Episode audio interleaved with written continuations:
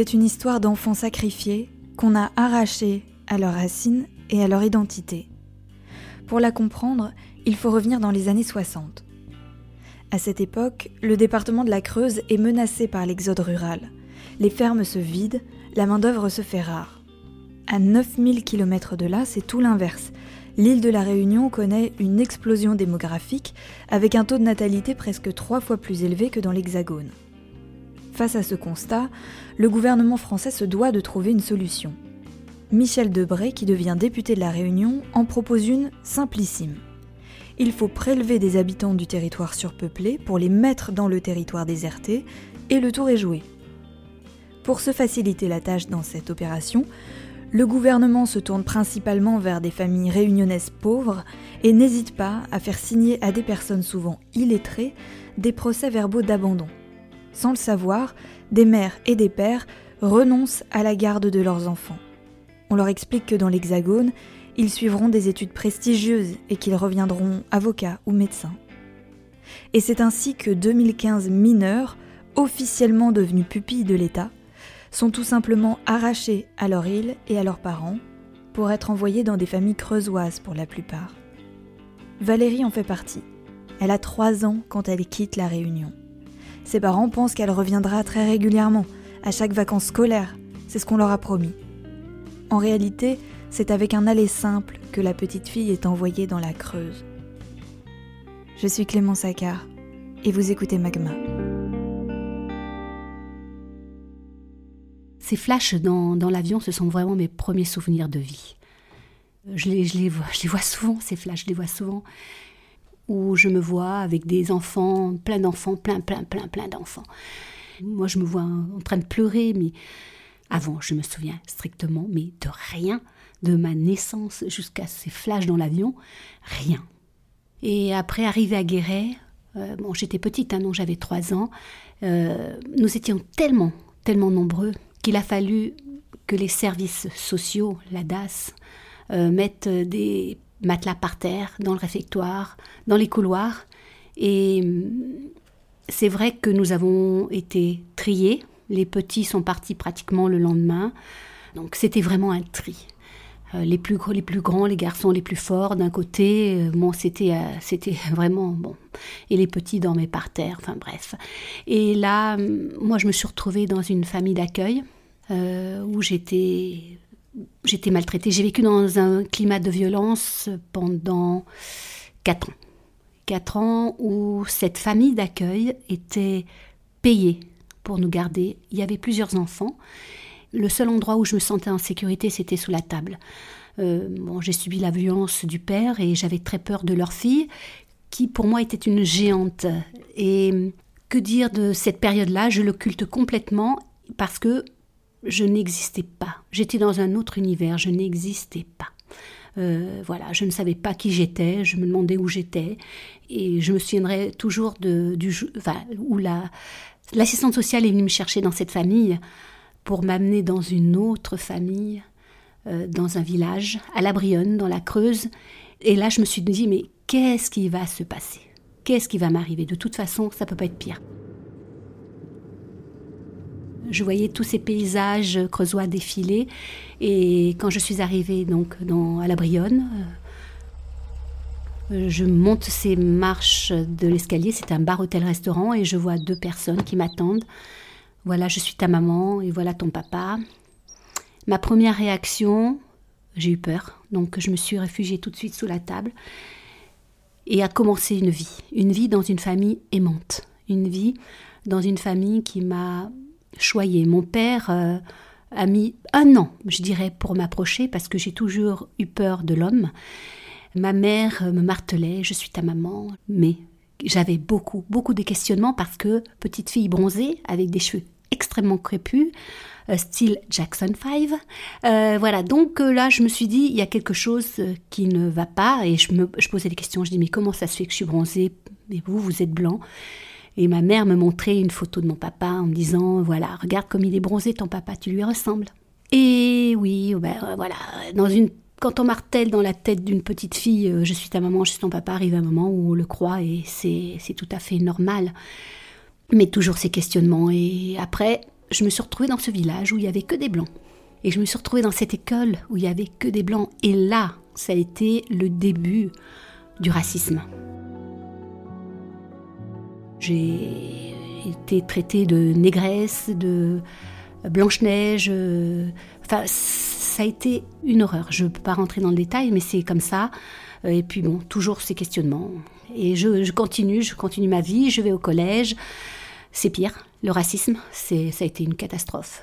Une élève qui, qui, fait une chanson sur moi, la petite négresse qui pisse dans l'eau, eh ben, il a fallu que je sorte. Que je sorte manger tous les midis euh, à l'extérieur. Je continue quand même à bien travailler parce qu'il fallait, il fallait que je travaille pour euh, essayer d'avoir une belle situation, de me sortir un petit peu de tout ça. Et donc euh, arrive le lycée, tout se passe bien, je rentre à Guéret et arrive 16 ans. Ce jour-là, je m'en souviendrai toute ma vie. C'est gravé dans ma mémoire, où ma maman me dit d'aller chercher quelque chose dans l'armoire. Je fouille, je ne trouve pas, je fouille, je fouille, et je tombe sur un document qui dit que je m'appelle Marie-Germaine Périgogne, qui dit que je suis née à La Réunion. Et là, ça a été pour moi un... Je suis désolée, l'émotion monte, mais ça a été pour moi un véritable tsunami. J'ai ressenti beaucoup, mais beaucoup de colère envers mes parents adoptifs parce que je me suis assise sur, sur, ce lit et j'ai pleuré toutes les larmes de mon corps parce que mes parents adoptifs m'ont toujours caché que j'étais leur fille adoptive. Pour moi, c'était des années de mensonges. Donc, euh, je vois ma maman et qui m'explique euh, oui, c'est vrai, euh, mais tu as des frères et des sœurs. Et la, la parole qu'elle a pu me dire, c'est voilà, Valérie, ton adoption m'a coûté une fortune.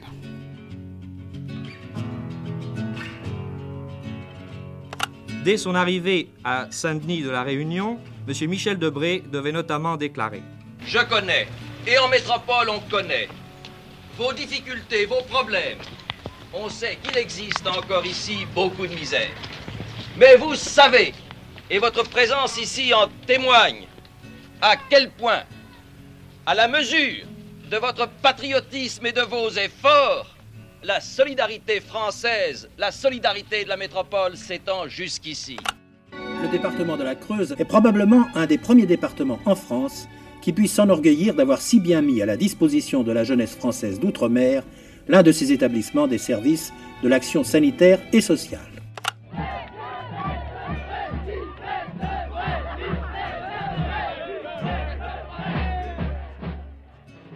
À l'époque, le contexte politique fait que la très grande majorité n'est choquée ni à La Réunion ni dans l'Hexagone. L'initiative de Michel Debré est même saluée. Il la présente comme une opportunité pour les enfants concernés, mais plus encore comme un moyen de renforcer le lien entre ce département d'outre-mer et la métropole. C'est aussi, pour lui, ancien Premier ministre de De Gaulle, une façon de désamorcer les velléités indépendantistes des habitants de l'île. Dans les faits, le profond traumatisme lié à ce déracinement se constate très vite avec de nombreux suicides chez ces jeunes. Dans ces familles, si certains sont correctement accueillis et profondément aimés, pour la majorité d'entre eux, en revanche, c'est un cauchemar.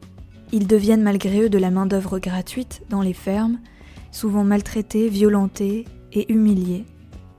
Après sa découverte, Valérie apprend que ses propres frères se trouvent à quelques kilomètres de sa maison eux qui sont plus âgés avaient ordre de ne pas entrer en contact avec leur sœur pour ne pas la troubler ou prendre le risque de la reconnecter à ses origines. Dans le programme de Michel Debré, la fratrie n'a pas été prise en compte et on a volontairement sacrifié les aînés. Mes parents adoptifs, et je dirais surtout ma mère qui était assez autoritaire, euh, refusaient tout contact avec mes racines.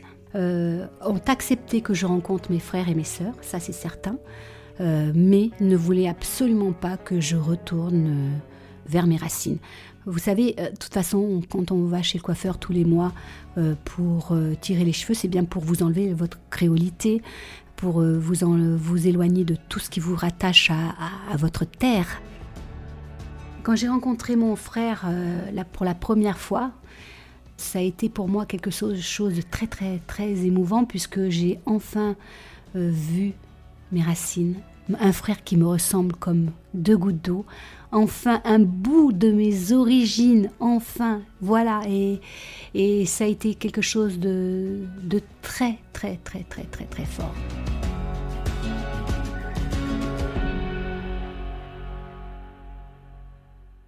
Je, je, mène ma vie. Je, je me marie, j'ai des enfants, je rentre à la, dans l'administration, tout se passe bien. Et puis un jour, en 2002, j'entends à la radio un enfant de la Creuse qui porte plainte contre l'État pour un milliard d'euros. Bon, je me dis, ça, il y a autre chose derrière, derrière cette histoire. Pour moi, dans ma tête, il n'y avait qu'un petit groupe à Guéret. Je me dis, il faut quand même que, que je fouille un petit peu ce passé, euh, sachant en plus que j'ai un frère qui a mis fin à ses jours à l'âge de 32 ans, qui a vraiment pas supporté cette histoire, qui c'est, grave ce qui nous est arrivé vraiment. Et euh, aujourd'hui, une grande sœur qui qui va pas bien du tout, psychologiquement parlant, mais je dirais que bon, là, ce coup de, de, de médias 2002, je, je décide de, comprendre euh, cette adoption, je décide de comprendre cette histoire. Euh, et je pars, euh, je pars à la Réunion m'installer avec mes enfants. Donc je prends mes valises, mes deux enfants, je pars à la Réunion, vraiment, vraiment dans le but de comprendre pourquoi je m'appelle Valérie Lavaux, née à la Brionne.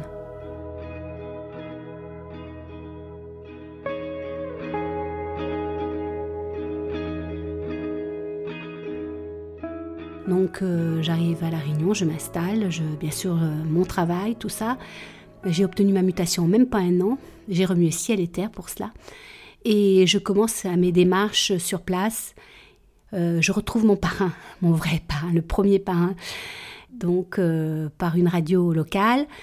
je commence à trouver quelques cousins, cousines, tout se passe bien. Et, et, et, et, je commence à faire, à, ouvrir les portes, je commence à frapper aux portes. Euh, je, veux retrouver mon acte de naissance original. Donc j'arrive à la mairie de Boisnefle et donc, la secrétaire avait l'acte de naissance devant les yeux, me dit ce n'est pas possible que je vous le donne parce que vous n'êtes pas né ici à La Réunion. Je vais au conseil départemental de La Réunion, je demande mon dossier, je rencontre une assistante sociale qui ouvre le dossier, me montre quelques pièces, mais ne peut pas tout me donner. La seule chose qu'elle arrive à me donner, c'est quelques papiers et une carte d'identité. Où euh, je suis née Marie-Germaine Périgogne, née à Bois-de-Nefle, Saint-Paul. Cette carte d'identité, pour moi, c'est le véritable symbole de mes racines. C'est quelque chose de très, très, très, très, très important pour moi. Et là, je recommence mes démarches, je retourne à la mairie mais non, j'ai pas pu obtenir mon acte de naissance parce que je suis cette carte d'identité est caduque. Bon, je continue, c'est pas grave. Et là, je décide de m'intégrer dans, dans un combat. Et ce combat passe par la création d'une association avec d'autres enfants de la Creuse, devenus entre-temps des adultes en quête de vérité. Ils cherchent à la fois à financer des œuvres d'art commémoratives et à éveiller les consciences dans l'Hexagone et sur l'île de la Réunion Et arrive 2014 et Kabaretch rentre en jeu, porte à l'Assemblée nationale une résolution qui est votée à la majorité. Madame la ministre, Monsieur le ministre, Monsieur le Président, chers collègues, voici 50 ans que des vies de femmes et d'hommes ont été bouleversées. Beaucoup l'ont vécu comme un exil forcé et vivent leur famille naufragée, leur vie brisée, leur enfance oubliée, une déchirure familiale, un oubli forcé de leur culture, de leur langue maternelle, le front glacial de l'hiver, le regard inquisiteur, parfois lourd de préjugés, la nostalgie de l'île, la solitude, la tristesse, bref, le manque. On ne leur demandait pas de s'adapter, mais de s'assimiler à leur environnement.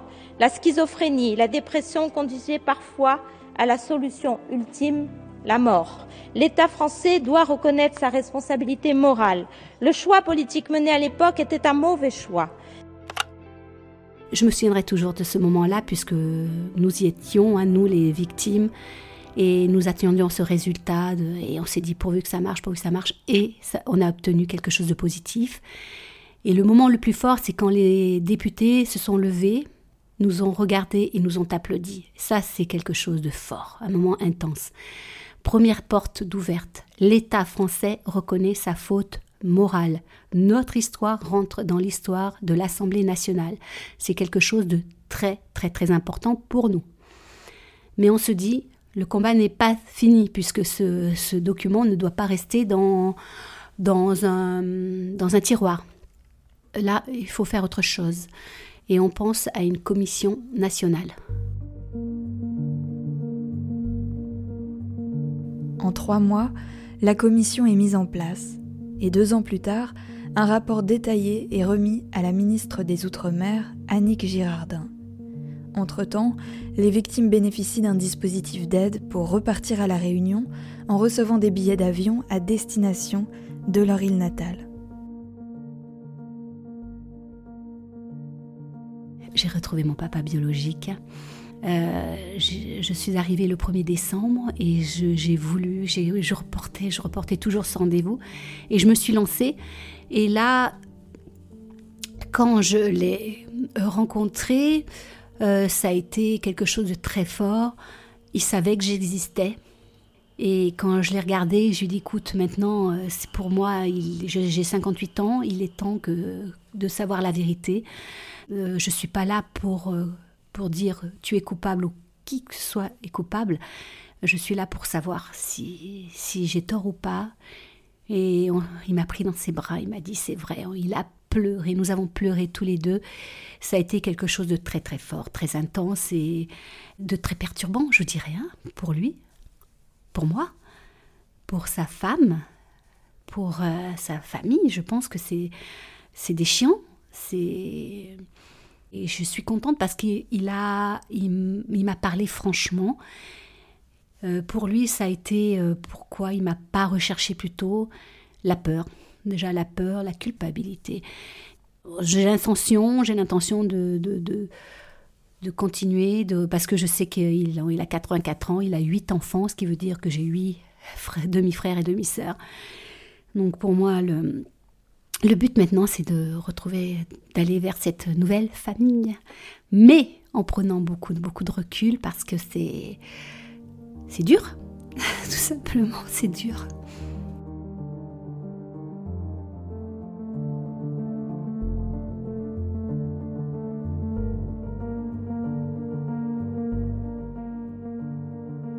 C'était, vraiment mettre une nouvelle pièce dans, sur ce puzzle de vie. Et bien évidemment que c'est important, parce que pour, euh, pour être bien dans son corps, dans sa tête, on a besoin de, savoir qui on est, d'où l'on vient. Et peut-être qu'il ne faut pas remuer le passé sans arrêt, sans arrêt, mais pour, pour l'identité, c'est extrêmement important. C'est extrêmement important de, se dire où sont mes origines, et moi, aujourd'hui, euh, pendant des années, je me suis dit, mais où est-ce que je me suis tue Je ne suis ni creusoise ni réunionnaise. Et bon, ben, ça y est, je, me dis que je suis creusoise d'adoption, mais mes racines sont à la Réunion, dans le cœur, dans l'âme, dans le sang, dans tout, quoi. Dans, je sens que ma, mes racines sont là-bas. Et voilà, j'ai passé neuf ans à la Réunion, je suis revenue. Euh, maintenant, je ne sais pas, peut-être que je vais y retourner parce que j'ai besoin de, de, continuer ce puzzle. De, parce que bon, j'ai retrouvé mon papa biologique, mais il faut que je continue à mettre toutes les autres pièces du puzzle. Mes sœurs, mes frères. Voilà, c'est le cœur, c'est les yeux, les, les sentiments, les ressentis, et voilà, on y arrive malgré tout.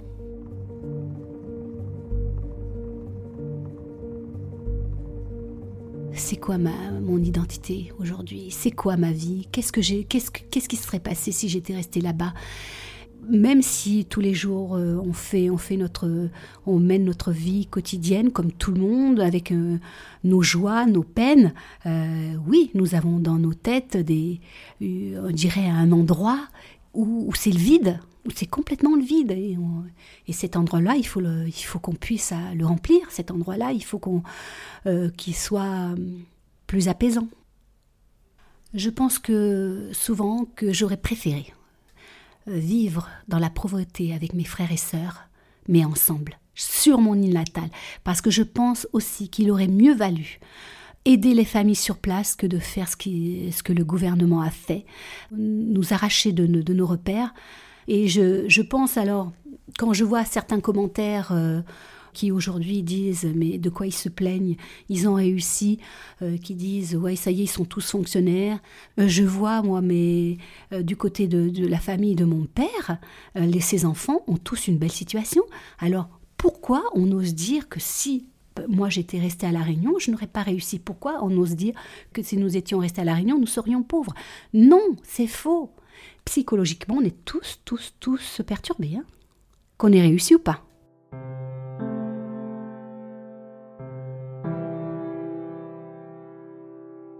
Moi, ça, j'ai passé ma vie à chercher mon identité. Je, passe ma vie encore aujourd'hui à la comprendre. Euh, surtout, je sais que pour une adoption plénière, euh, on peut changer de nom et de prénom, mais on ne change pas le lieu de naissance. Donc, il y a vraiment eu une falsification d'état civil. Euh, bon, maintenant, mes parents adoptifs, bien sûr, qui sont impliqués, mais bon, c'est comme ça, je leur en veux pas. Mais euh, je dirais, aujourd'hui, mon combat personnel, il faut absolument que je redevienne Marie-Germaine Périgogne, née à Boisneuf-Saint-Paul. Tout simplement. Et, ça, j'espère l'obtenir sans que, sans que je sois obligée de, passer par un avocat, sans que je sois obligée de, euh, de payer quand même, euh, là, on m'a arraché, j'avais trois ans. Et, là, il faudrait que, que ça soit moi qui, me, qui fasse toutes les démarches pour, euh, pour récupérer mon identité, ma véritable identité. Je crois qu'aujourd'hui, il y a besoin, un besoin de mémoire, mais aussi un, besoin de, un devoir de vérité on a besoin de savoir ce qui s'est passé vraiment. Euh, on a besoin d'ouvrir nos dossiers. On a besoin de comprendre ce qui s'est passé. Et il est temps de, tourner la page, je dirais, et d'aller sur le chemin de la résilience.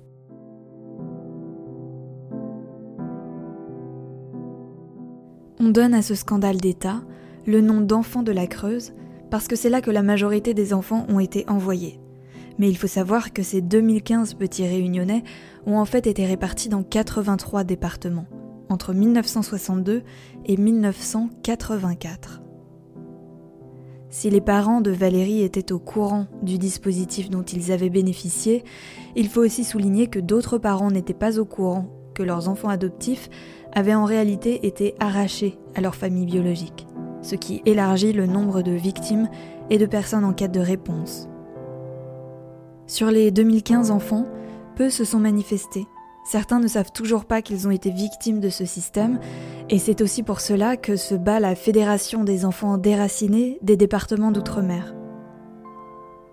Un grand merci à Valérie Andanson, née Marie-Germaine Périgogne, qui a accepté de raconter son histoire à mon micro. Retrouvez Magma sur les réseaux sociaux, Instagram, Facebook et Twitter, et partagez cet épisode s'il vous a plu. N'hésitez pas, vous pouvez aussi mettre 5 étoiles sur Apple Podcast. On se retrouve le mois prochain pour une nouvelle histoire. À bientôt. Salut.